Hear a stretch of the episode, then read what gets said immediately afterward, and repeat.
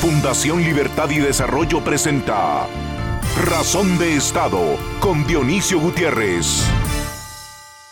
La historia política de América Latina y sus primeros pasos en democracia, que ya suman 70 años, está llena de capítulos extraordinarios, de ciclos, de subes y bajas, de victorias, de dolores, de momentos de júbilo, de momentos de desolación, de oportunidades aprovechadas, de oportunidades perdidas. Nos han dejado varios de los trenes que nos habrían llevado al desarrollo y a la modernidad. Los números sociales y económicos de América Latina, de frente al potencial que tiene esta rica, generosa y maravillosa región del planeta, chocan con los malos e inconsistentes resultados que hemos alcanzado. La causa principal, el denominador común, es nuestro subdesarrollo político. Ese subdesarrollo, que es el peor de todos, nos hace caer una y otra vez en momentos o épocas como la actual, en la que el desprestigio de la política llegó a su máxima expresión. La gente se cansó, hay agotamiento y desconfianza en todos los niveles sociales y sectores de las sociedades. La corrupción, la incompetencia y el cinismo han provocado que la política y los gobiernos pasen a ser irrelevantes para el diseño y ejecución de políticas públicas que respondan a un modelo de desarrollo. Los congresos, en su mayoría disfuncionales y delincuentes, asumen un parlamentarismo de facto que irrespeta constantemente la Constitución, parten y reparten los presupuestos nacionales para negocios personales sin tomar en cuenta las necesidades de sus países. Legislan para proteger intereses y para consolidar modelos políticos que condenarían a la América Latina a décadas de atraso y pobreza.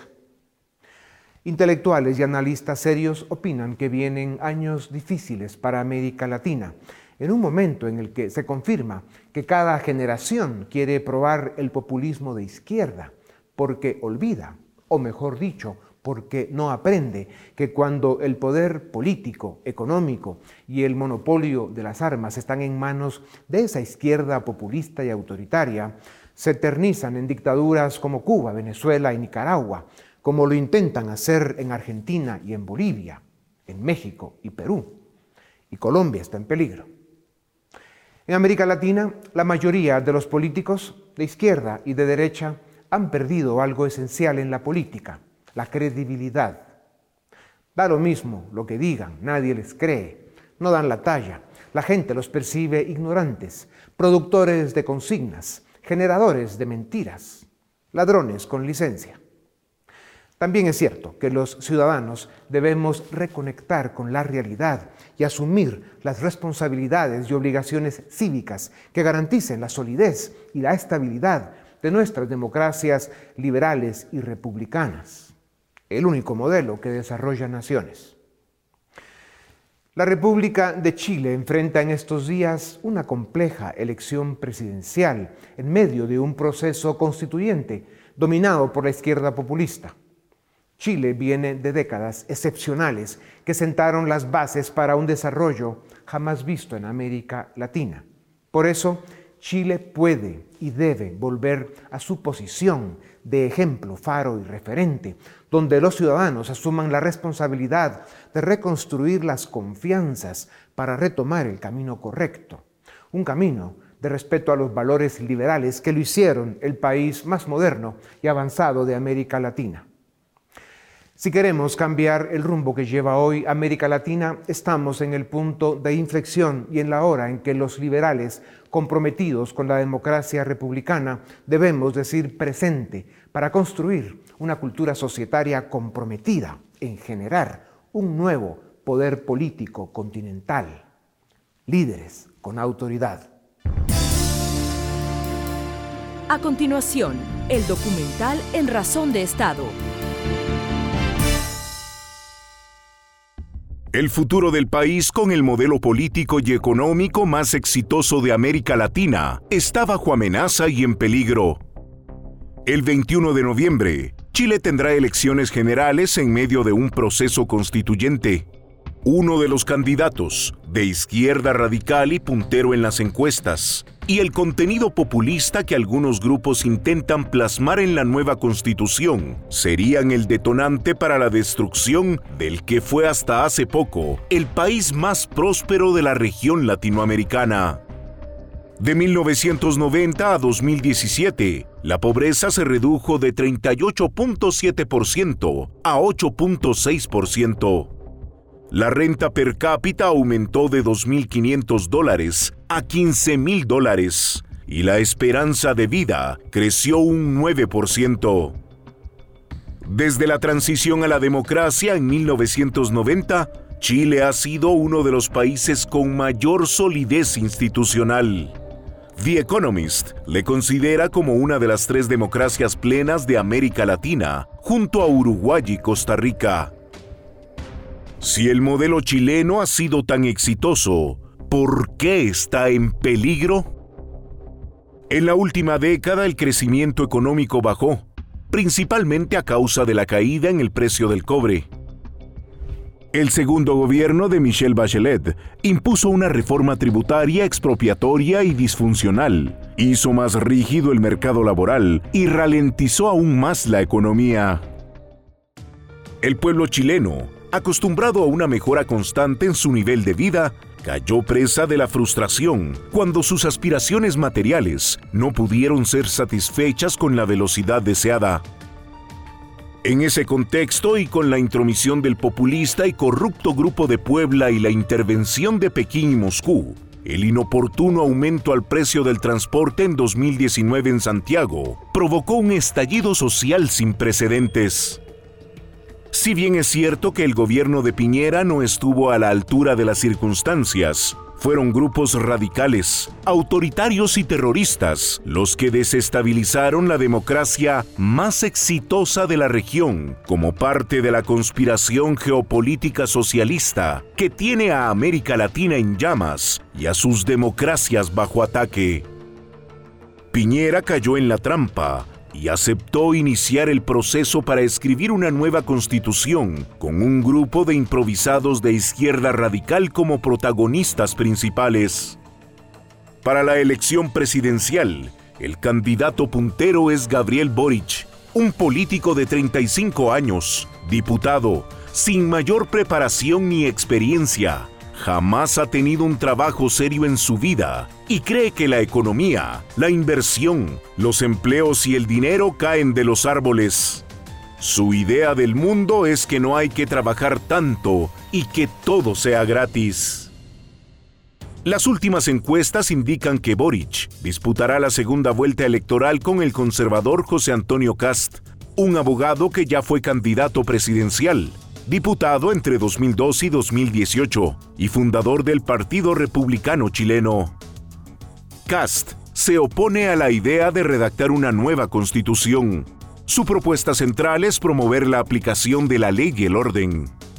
Para Cast, la debacle chilena se debe a la cobardía de los partidos de derecha para defender sus ideales y por ceder espacios a la izquierda radical, a grupos terroristas y a intereses foráneos para otros países de América Latina que también corren el riesgo de perder sus democracias. A su falta de liderazgo y compromiso con los valores liberales, se suman la corrupción de gobiernos conservadores, la mediocridad política de las élites y la indiferencia de los ciudadanos, que dejaron de creer en la política, en los políticos y en la democracia como sistema. La victoria de Boric en Chile sería un clavo más en el ataúd de la democracia en América Latina. El populismo, el autoritarismo, la represión, la corrupción y las fracasadas ideas de izquierda para la economía, sumados a la mala gestión de una pandemia, pueden hacer retroceder tres décadas a América Latina y condenar a más de una generación al subdesarrollo y a la pérdida de libertad. Así están Cuba, Nicaragua, Venezuela, Bolivia y Perú, y corren peligro Centroamérica, Colombia, Brasil, México y Argentina. Lo que sucede en Chile en estos días y en Colombia y Brasil en 2022 marcará, sin duda, la próxima década de América Latina. A continuación, una entrevista exclusiva en Razón de Estado. La República de Chile, el referente democrático y económico de los últimos 40 años en América Latina, pasa por un peligroso momento político. El 21 de noviembre tendrán elecciones eh, presidenciales en medio de un proceso constituyente que pretende refundar el país. Con una población cansada de la política y de los políticos, un gobierno debilitado y calificado de irrelevante, y con movimientos de izquierda que tienen poca comprensión del proceso económico, se puede afirmar que el modelo chileno, eh, que ha sido tan exitoso, está en peligro. Para hablar sobre estos temas, tengo el gusto de presentarles a Gonzalo Cordero, abogado, consultor internacional en marketing político y comunicaciones, fue decano de la Facultad de Derecho de la Universidad Andrés Bello de Chile. Es columnista en el diario La Tercera, analista en programas de radio y participa en el directorio de TVN, Televisión Nacional de Chile. Gonzalo, bienvenido a Razón de Estado. El 21 de noviembre se tendrán las elecciones más trascendentales para Chile en los últimos 30 años. Desde la apertura democrática no habíamos visto dos visiones tan opuestas con el agravante de que están discutiendo una nueva constitución. Gonzalo, ¿qué se juega Chile en estas elecciones? Bueno, primero que nada, encantado, muchas gracias por la invitación. Estoy muy contento de poder participar de este programa y, tener esta conversación. Eh, ¿Qué se juega Chile? Se juega mucho, se juega verdaderamente mucho, porque eh, primero, eh, tal como tú decías, eh, después de un periodo largo de 30 años de, un modelo de desarrollo y de una democracia estable, con alternancia en el poder entre una centroizquierda y la centro-derecha, la mayoría del tiempo gobernó la centroizquierda, pero han habido dos periodos ya de gobierno de centro-derecha. Después de todo ese tiempo, digo, en que el país creció mucho, ¿ah? eh, se, tuvo una verdadera explosión eh, económica y social, eh, el, modelo de desarrollo está completamente en disputa. La constitución, como tú dices, se está, eh, hay una convención constituyente que está trabajando en una nueva constitución y por lo tanto una nueva institucionalidad y existe la posibilidad de que un candidato de centro izquierda en una alianza con el Partido Comunista pueda llegar al gobierno. Si eso ocurre, eh, lo más probable es que tengamos al extrema izquierda en el Ejecutivo, ya controla la constituyente y quede muy fortalecida en el Congreso. Esa concentración de poder, eh, a mi juicio, sería muy mala para Chile. Ya.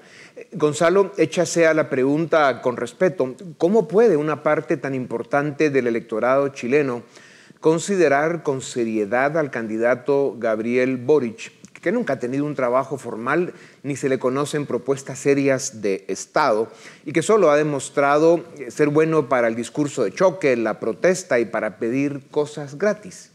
Yo creo que la, respuesta a eso es que Boric es la consecuencia de un periodo relativamente largo en que el, modelo de desarrollo, eh, sus resultados, la organización jurídica del país, la constitución, antes había sido el, sistema electoral, han sido objeto de un ataque muy persistente y eh, además con muy poca defensa. Yo creo que aquí, por cierto, la izquierda ha tenido un rol importante en, llevar adelante, en impulsar su visión crítica del país, pero la centro derecha, creo yo, también tiene una responsabilidad muy grande en eh, muchos años de silencio e incluso muchos años de sumarse al, a buena parte del diagnóstico de la izquierda. Gonzalo, me parece que haces una reflexión importantísima porque ese es un problema para toda América Latina élites dormidas, eh, no comprometidas, indiferentes. Eh, en general, la derecha eh, política, mucha de ella dedicada a la corrupción y a malgobernar. Y estos han sido los elementos que precisamente han permitido que la izquierda absurda, esta que no entiende el proceso económico y que está destrozando las democracias republicanas y las libertades de los latinoamericanos, pues esté avanzando en la forma en que lo está haciendo. Gonzalo, según las encuestas, con, con Boric eh, pasaría a segunda vuelta el candidato José Antonio Cast, un conservador de derecha independiente, quien después de rebasar a Sebastián Sichel, el, el, candidato de la derecha tradicional, pues tiene posibilidades de llegar a la moneda. Dichas encuestas indican que muchos votantes de clase media y de sectores vulnerables están con José Antonio Cast y además lo están diciendo públicamente. Cast propone orden, respeto a la ley y crecimiento económico. ¿Está Chile regresando a la racionalidad política con el crecimiento electoral de este candidato? Mira, mi, impresión es que en cierto sentido sí. Vale decir, después del 18 de octubre del año 2019, en que se produjo esta explosión de, violencia en el país, hemos tenido, pese a la pandemia, un, grado de violencia latente que se ha ido expresando y que ha cansado a buena parte de, la ciudadanía. Y las políticas populistas, que algunas de ellas se han impulsado desde el Congreso, están empezando a producir efectos concretos en la vida de la gente. Uh -huh. eh, y mi impresión es que todo eso está llevando a un cierto regreso en, en, en la búsqueda de resguardar eh, bienes que son valiosos, ¿ah? valores que son valiosos, como el orden, la seguridad, eh, que el país pueda tener efectivamente crecimiento económico. Y hoy día, ante el electorado, aparece José Antonio Cast como quien encarna más nítidamente eh, esa propuesta alternativa yeah. a la propuesta de cambio total de la izquierda. Ya, esos efectos eh, que ha tenido la población con las políticas populistas y esa forma de hacer política de esa izquierda, eh, en muchos casos radical, que como decíamos, no solo no entiende el proceso económico, sino pues quiere hacer ver que, que el dinero cae del cielo y que se puede regalar a diestra y siniestra. Eso explica un poco el tema de las protestas de 2019. En su momento, eh, tú dijiste que no eran un estallido social, sino un movimiento que cuestionaba las bases de legitimidad del sistema democrático, la forma de tomar las decisiones de Estado. Eh, tú, como tantos otros chilenos que entienden de política y del proceso económico, cuestionan el mismo proceso constituyente. ¿Cómo va la discusión constituyente, Gonzalo, y cuáles son las amenazas? Mira, lamentablemente la elección en la que se eligió a los convencionales constituyentes eh, fue una elección en cuyo resultado a la extrema izquierda le fue muy bien. Y la centroderecha, por su parte, obtuvo menos de un tercio. En, un sistema eh, regulado por la constitución actual, cuando se establecieron las normas para este proceso constituyente, se estableció que para que la nueva constitución se apruebe requiere dos tercios en, el, en esta convención. Como la centroderecha tiene menos de un tercio, la constitución la puede hacer la izquierda ¿eh? en su amplio espectro. Eh, la izquierda no ha tenido voluntad, en mi opinión, de integrar eh, al sector político de la centro derecha. Uh -huh. se ha encerrado sobre sí misma. Hay una fuerte influencia de una bancada que, que se conoce como la, la bancada de los pueblos originarios, que fueron elegidos con cupos reservados eh, y que a mi juicio, tienen una agenda esencialmente política y de izquierda, claro. pero hasta ahora lo que han planteado parece ser bastante refundacional. Ya, eh, lo cual es una tragedia, ¿no? Y es una tragedia más grande eh, el hecho de que en América Latina eh, sigamos posicionándonos en, en, izquierda, derecha, cuando de lo que se trata es de diseñar políticas públicas que resuelvan los problemas de la gente. Queremos eh, crecimiento económico, queremos buenas oportunidades de trabajo, eh, que, paguen bien eh, en mercados abiertos, donde la gente pueda iniciar sus proyectos y, tener las certezas que, que, el ser humano necesita para, para prosperar y para salir adelante y ser un factor positivo en el desarrollo de, de su país es una tragedia. Por eso, Gonzalo, las protestas de 2019 en Chile, cuando incendiaron y destruyeron 25 estaciones de transporte público, afectando a la gente que no tiene carro, con un discurso de confrontación y lucha de clases, de aumento de impuestos para alejar la inversión y la creación de empleos, posicionaron a Boric como candidato presidencial. La pregunta es, ¿puede ganar ese joven desorientado de 35 años la presidencia? ¿Y qué sucede si gana, en especial si la nueva constitución pues queda como un instrumento que demolería el modelo chileno que tanto éxito ha tenido?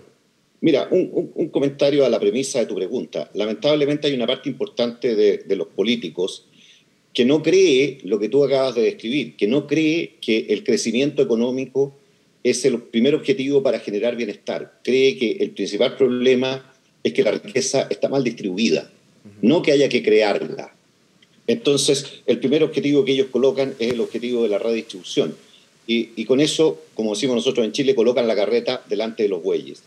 Ahora, claro, Gabriel Boric tiene posibilidades de ganar. Su, su promesa de derechos sociales gratuitos y muy extendidos, en que todos van a tener salud gratis y todo de calidad, eh, eh, con unas tasas tributarias, con unas tasas impositivas incompatibles con el desarrollo, incompatibles con el crecimiento, generan en muchas personas la esperanza de que esto pueda ser posible. Eh, Gonzalo, el gobierno de Sebastián Piñera tiene dos años de no gobernar. Está en un débil 17% de apoyo. Los partidos de la concertación quedaron desplazados por estos nuevos movimientos, en especial de izquierda radical, que son los grupos que han marcado la agenda política de Chile, al extremo, que están en un proceso constituyente. Chile celebra también en estos días elecciones parlamentarias, elige a todos los diputados y a la mitad del Senado.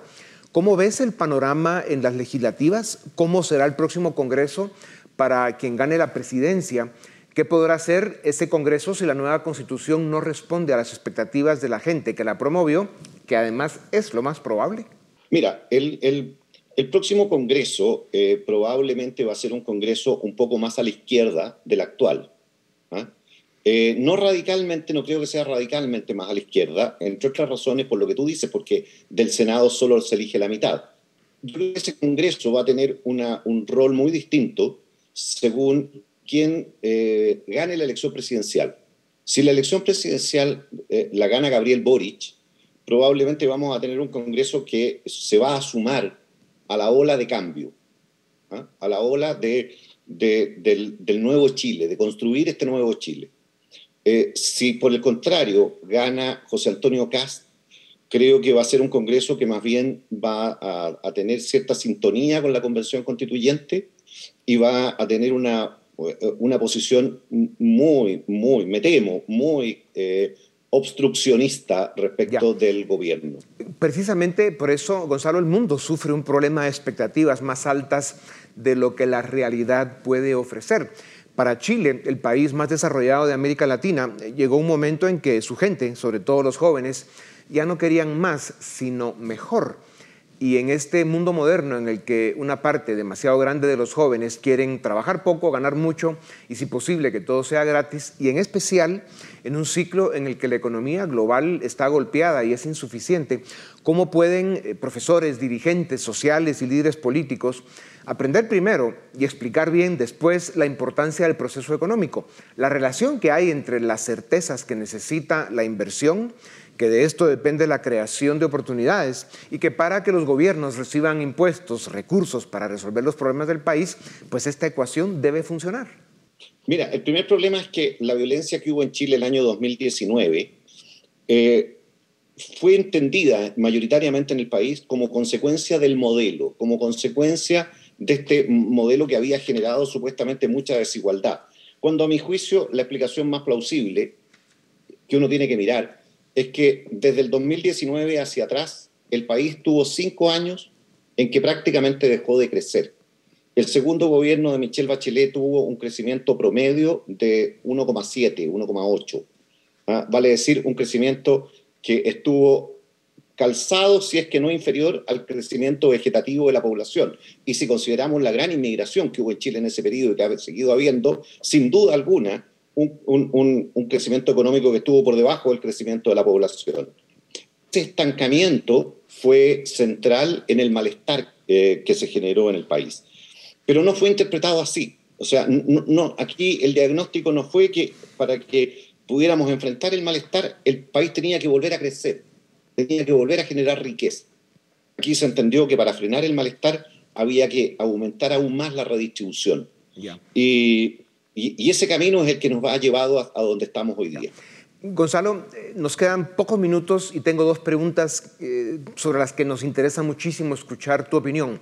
Tanques de pensamiento, agencias de inteligencia, investigadores y analistas serios coinciden cada día más en el hecho de que China, Rusia, y el Grupo de Puebla, formado por gobiernos populistas de izquierda y dictaduras como las de Cuba, Nicaragua y Venezuela, están coordinados y trabajando para desmantelar las democracias republicanas en América Latina.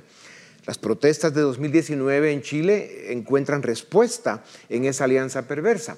La caída del Perú en manos de un marxista maoísta, las protestas irracionales en Colombia y el movimiento de Petro, el nuevo y escandaloso fraude electoral en Nicaragua, la represión en Cuba y Venezuela y los preocupantes niveles de inestabilidad en América Latina lo confirman.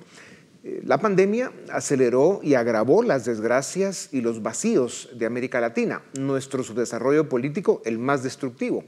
En pocas palabras, Gonzalo, ¿cómo pinta la próxima década para América Latina, en especial si las élites siguen indiferentes y dormidas en sus laureles?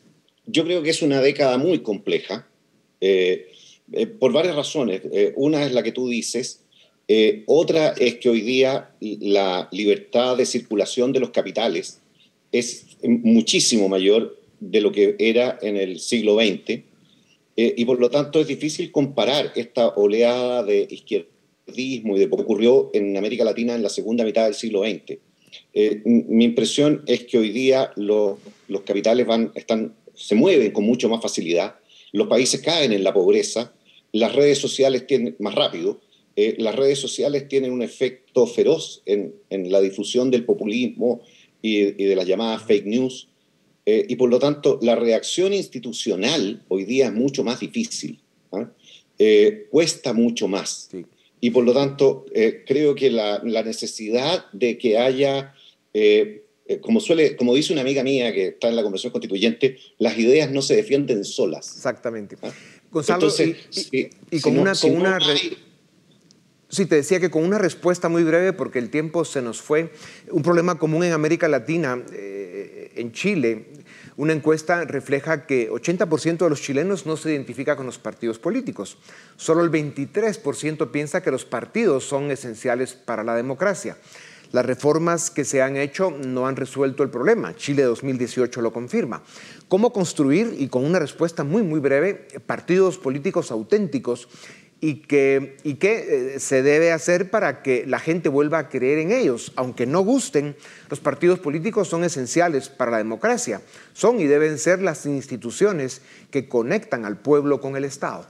Creo que los partidos políticos se tienen que renovar en su forma y en su, en su dinámica de funcionamiento, que como los conocemos son una suerte de blockbuster eh, de, la política, ¿ah? y que por valiosos que sean, no podemos querer revivirlos en la misma forma que funcionaban en el mundo ideológico del, siglo XX. Entonces, esa renovación de los partidos políticos, de la manera de organizarse y de la manera de canalizar la política a través de distintas vías que los partidos pueden ayudar a integrar y coordinar, creo que es vital para poder defender la democracia y la libertad, que al final es el punto central. Los demócratas republicanos y quienes creemos en los valores liberales que han desarrollado naciones y generado bienestar para cientos de millones de seres humanos, tenemos una cita en varios países de América Latina en los próximos días y meses, Chile, Honduras, Colombia y Brasil. Al menos desde esta tribuna y desde nuestra fundación, ahora con más presencia en toda la región latinoamericana, diremos presente. Gonzalo, muchas gracias por tu tiempo. Eh, a ustedes también gracias. Esto es Razón de Estado. A continuación, el debate en Razón de Estado. ¿Qué tal? Bienvenidos al debate en Razón de Estado. Hoy vamos a hablar de las elecciones presidenciales y legislativas que hay en Chile este domingo 21 de noviembre, eh, probablemente las elecciones más importantes para Chile en mucho tiempo. Así que para entender mejor lo que está pasando, invitamos a dos chilenos. En primer lugar, nos va a acompañar hoy Ricardo Hernández, él es coordinador del equipo constitucional del Instituto República. Y también nos va a acompañar desde Santiago de Chile Emiliano García, él es director del área legislativa de la Fundación Jaime Guzmán. Ambos son, son abogados, colegas míos, así que bienvenidos Ricardo y Emiliano. Gracias por acompañarnos. Entro directamente contigo, Ricardo. Eh, por lo menos yo decía en la introducción que me parece que son las elecciones más importantes en mucho tiempo para Chile, eh, por varias razones. Primero porque las protestas de 2019 eh, terminaron con una convención constitucional que, está discutiendo el modelo chileno en general. y porque veo que hay eh, dos candidatos que encabezan las encuestas que plantean dos modelos radicalmente opuestos, cosa que no se veía en Chile hace mucho tiempo. ¿Tú lo ves igual, Ricardo? Adelante bienvenido. Sí, yo creo que sin duda son las elecciones más importantes de, de últimos, no sé, 30 años en Chile. La verdad que, y, y tiene muchas particularidades esta elección. Tenemos, como tú dices, una convención constituyente eh, trabajando en forma paralela eh, mientras están desarrollando estos, comicios, estas elecciones. Eh, y con, candidatos que, la verdad que han cambiado en los últimos 3, 4 meses. ¿Quién va a ser el favorito? Ha cambiado de una forma muy vertiginosa. No es, no es posible prever quién iba a pasar eh, a segunda vuelta. Si lo comparamos hace un par de meses, eran otros los candidatos los favoritos. Hoy en día, la verdad que las encuestas ni los analistas políticos han podido eh, precisar cuáles van a ser los favoritos y los que van a pasar a la segunda vuelta ya en diciembre, 19 de diciembre de este año.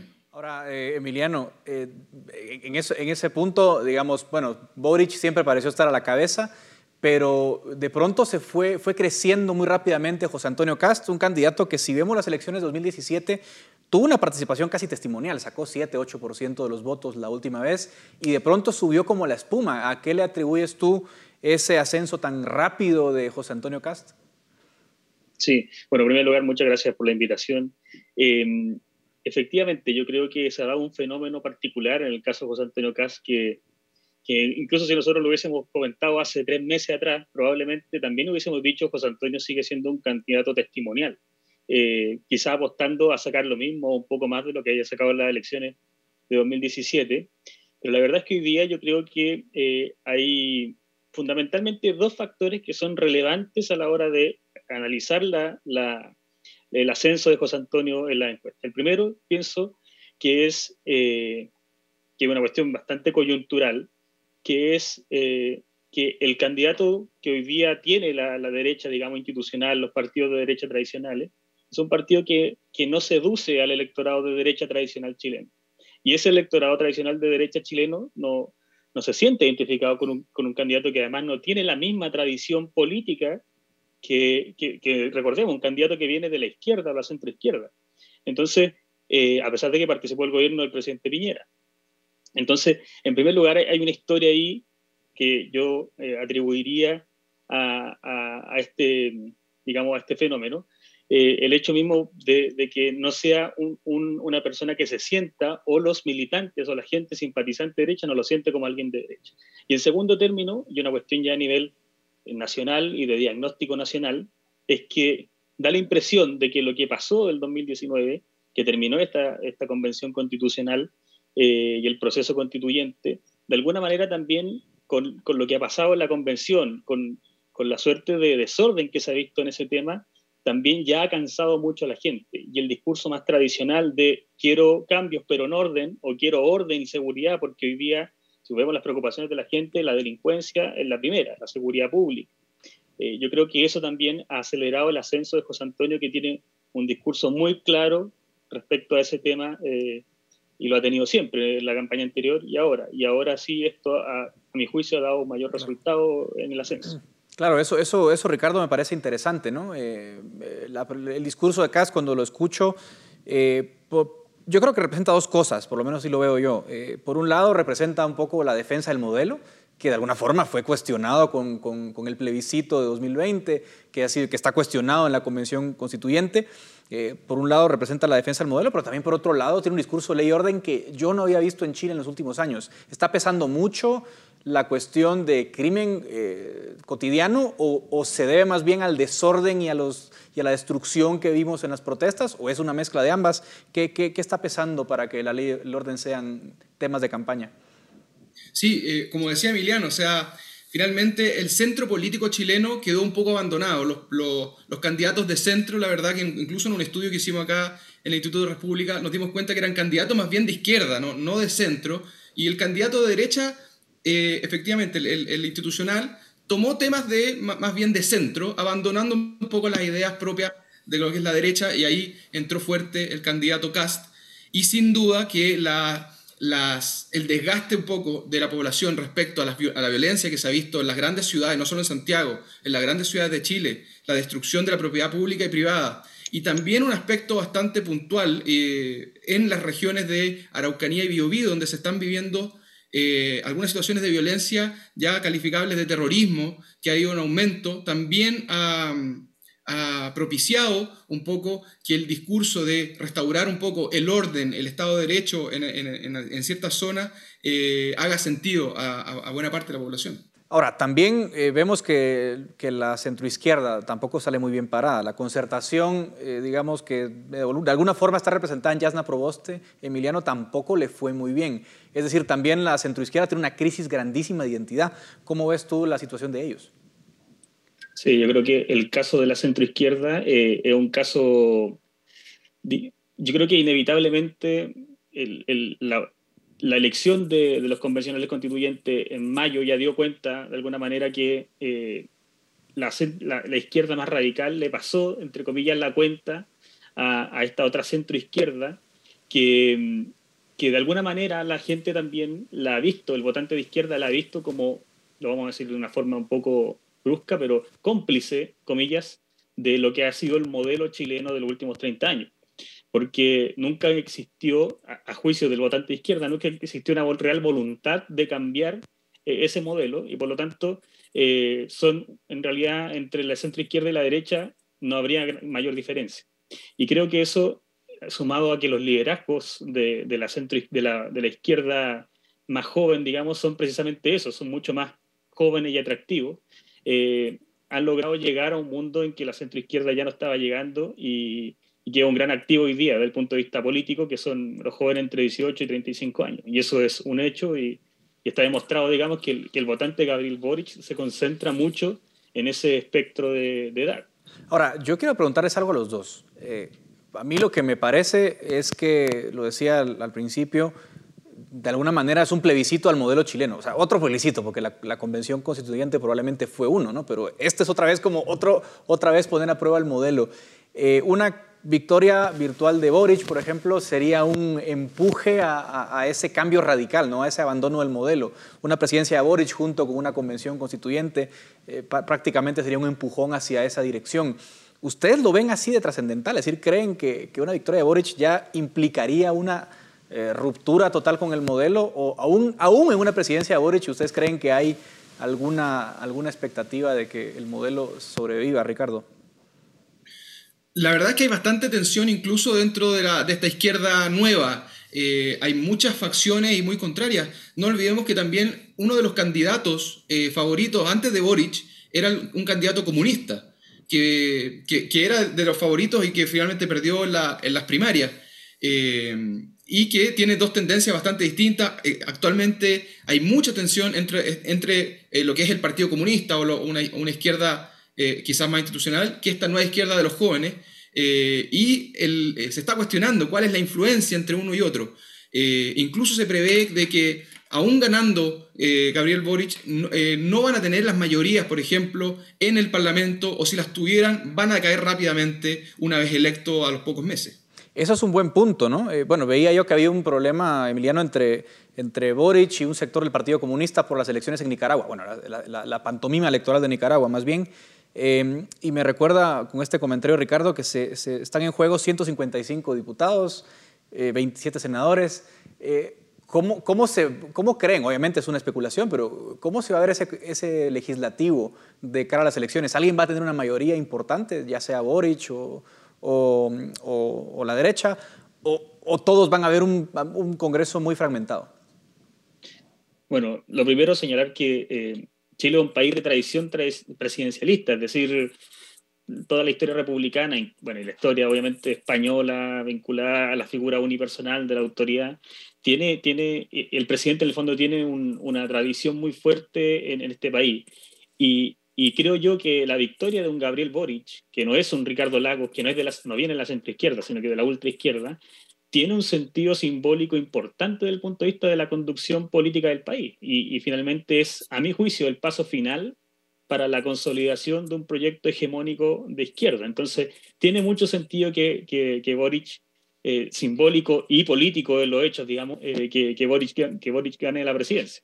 Pero además, eh, yo pienso que ya el hecho de que el Congreso termine siendo favorable a, un gobierno eventual de Boric, eh, sería, ya sería el poder total, digamos, porque eh, si nosotros, eh, digamos, ponemos en paralelo una experiencia histórica chilena distinta, como el, el, caso de la Unidad Popular, ¿cierto?, con el gobierno de Allende entre el año 70 y 73, Allende tenía un congreso que se lo oponía.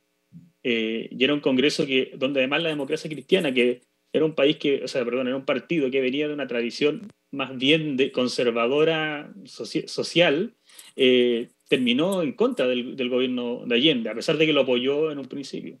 Hoy día ese, ese, ese, esa bisagra no existe en, la política chilena. Entonces, efectivamente, además, sumado al sistema electoral, probablemente se generado una fragmentación de, de, de pero, una, pero una mayoría de la oposición, es decir, probablemente entre la centroizquierda y la izquierda, creo yo, mucho más la izquierda radical que la centroizquierda, van a tener una parte importante del Parlamento. Ahora, imaginemos una hipotética victoria de José Antonio Cast. Él gobernaría con un Congreso, bueno, quizás no, no, no sabemos si en contra, pero igual con cierta fragmentación, y la Convención Constituyente trabajando en paralelo.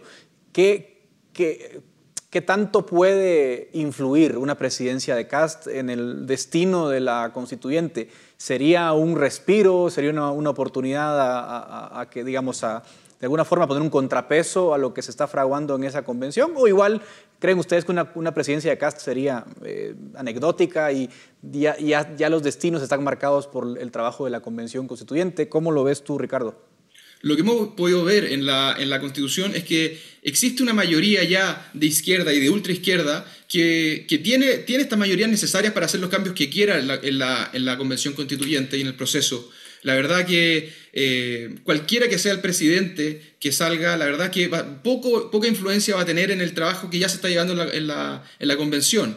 Eh, vemos con preocupación cómo ideas muy contrarias a la, tradición constitucional chilena se están, se están pasando a llevar en esta convención. Eh, la verdad que yo me inclino más por, un, por una, una figura más testimonial del, presidente que venga y que va a generar mucha tensión finalmente este, este órgano que tenemos funcionando con el nuevo presidente que, salga electo. Ahora, digamos, eh, Emiliano, faltaría, entiendo, eh, me corrige si estoy bien, que eh, lo que ratifique la Convención Constituyente, lo que apruebe, perdón, la Convención Constituyente debe ser ratificado en otra consulta popular, ¿es así? si es así, ¿influiría una figura como la de Cast en la presidencia o, aún así crees que no? Bueno, em, primero lo que dice Ricardo es absolutamente cierto, es decir, hoy día nadie tiene garantizada la estabilidad en Chile, o sea, ni siquiera un gobierno de ultra izquierda. Eh, eh, y tampoco, en Chile no existe estabilidad desde el 18 de octubre del 2019, cuando empezó todo esto. Eh, ni el presidente actual, digamos, en ese sentido la tiene. Si la tuvo en algún momento fue porque tuvo al país en cuarentena 541 días. entonces, eso es un primer antecedente. Y segundo, lo, que, lo, que, lo que señalaba Ricardo, es verdad, va a haber, va a haber una, una, cierta tensión si gana José Antonio Caz, más que una cierta, probablemente va a haber muchas manifestaciones, mucha protesta, mucha tensión política. Y él se ha manifestado también contrario a la, a la, a la, al resultado que pueda salir de una convención como esta, pero, pero el último tiempo ha señalado, y eso es lo, lo que yo he visto, es que eh, probablemente si hay un resultado bueno de la convención constituyente, él va a estar ya no aceptarlo. Pero pero claro, es muy difícil, eh, como se han dado las cosas en la convención hoy día, que salga algo quizás que sea bueno de, esa convención, sobre todo pensando eh, en cosas que van, probablemente son muy contraintuitivas a lo que el chileno está acostumbrado y a lo que ha sido también nuestra tradición política. Eh, pero sí es un factor clave la convención constitucional como la oposición a un eventual gobierno de José Antonio Castro. Yo creo que es ahí se juega, digamos, el destino el destino de, Chile probablemente en los próximos años. Me, queda, me voy quedando sin tiempo, pero rápidamente me da mucho la atención ver los datos de participación. En 2017, menores de 29 años participaron un 36, 37%, mientras que en el plebiscito 2020 fueron en un 56%. Es decir, el voto joven puede ser la diferencia. Me imagino, especulo, Ricardo, que si salen a votar los jóvenes, eso le conviene mucho más a Boric que a Cast. ¿Es así? Sí, sí, al parecer, al parecer todo indica que, ese sector de la población está mucho más inclinado por, por ah, ideas, como decía Emiliano, de una izquierda más joven, que al parecer más atractiva. Eh, efectivamente, yo creo que se inclinaría más por ese lado. 23% indecisos, Emiliano. ¿Te atreves a hacer algún pronóstico el domingo o, estamos hmm. todavía muy, muy pronto? Bueno, los pronósticos que se pueden hacer son en base a las encuestas, que todos sabemos que se equivocan, a pesar de que han manifestado ciertas tendencias. Por ejemplo, el ascenso de José Antonio Caz, la caída de, de Boric en algún sentido. Eh, pero yo creo que hay algo que es relevante, que el voto indeciso, ese porcentaje que tú mencionabas de 23%, es un voto que eventualmente, y que, y que así lo han demostrado esas mismas encuestas, insisto, con todos los filtros que nosotros podemos tener, con toda digamos, la, la, la, todo lo que podamos, digamos, pensar respecto a ella, hay que, me da la impresión de que José Antonio Cast logra capitalizar algo de ese voto indeciso, ¿ya? Y yo creo que eso, eso es bueno desde el punto de vista de, de, la elección del día domingo. Y si es así, lo más probable eh, es, que, es que pasen José Antonio Cast y Gabriel Boric. Ahora, yo no me atrevo a decir quién va a pasar primero, ¿ya? porque eso también es un dato relevante. Hasta hace una semana atrás era Gabriel Boric, ahora el último tiempo ha sido José Antonio Cast, pero vamos a ver cuánto, cuánto de eso es verdad o no. Pero lo cierto es que yo me da la impresión de que inevitablemente van a pasar ellos dos, a pesar de unas caídas que ha tenido el candidato Cast en los últimos días. Muy bien, Ricardo Hernández y Emiliano García, muchas gracias por acompañarme en este segmento. Hasta aquí llega el debate en Razón de Estado. Estaremos pendientes de los resultados en las elecciones en Chile y seguramente en un futuro cercano les volveremos a convocar para analizarlas. Gracias y hasta la próxima semana. Razón de Estado con Dionisio Gutiérrez es una producción de Fundación Libertad y Desarrollo.